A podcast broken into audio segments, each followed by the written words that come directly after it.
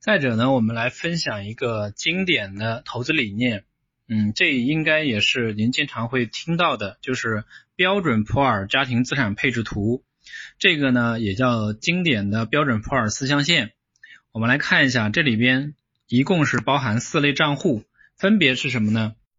第一类账户，现金支出账户，又叫我们的活钱账户，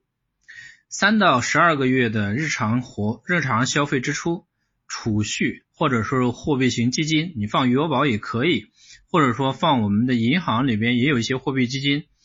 建议呢百分之五到百分之二十的一个家庭可支配资产的一个配比。第二类账户呢是保险杠杆账户。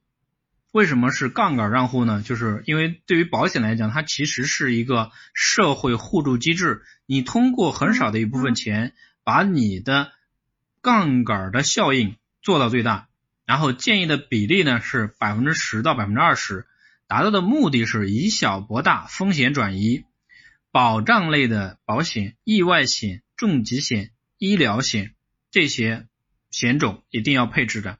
第三类账户呢是风险投资账户，建议呢是百分之十到百分之三十，做一些高风险高收益的投资，比如说股票。比如说基金，比如说房产，比如说像一些安全性的互联网的金融产品。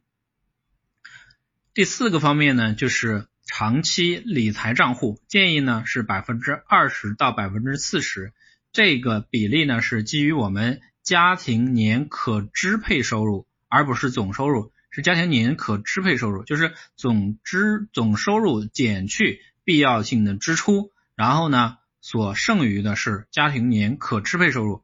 长期理财账户，选择本金安全的长期理财，债券、信托、年金或两全类的保险，或者是增额终身寿险。这个呢是标准普尔家庭资产配置图。比例方面的话，可以根据自身的家庭状况去做一些调调整，但是呢，四个账户。只有你去做一个合理的配置，才能够让家庭的资产呢更加稳健、更加持续。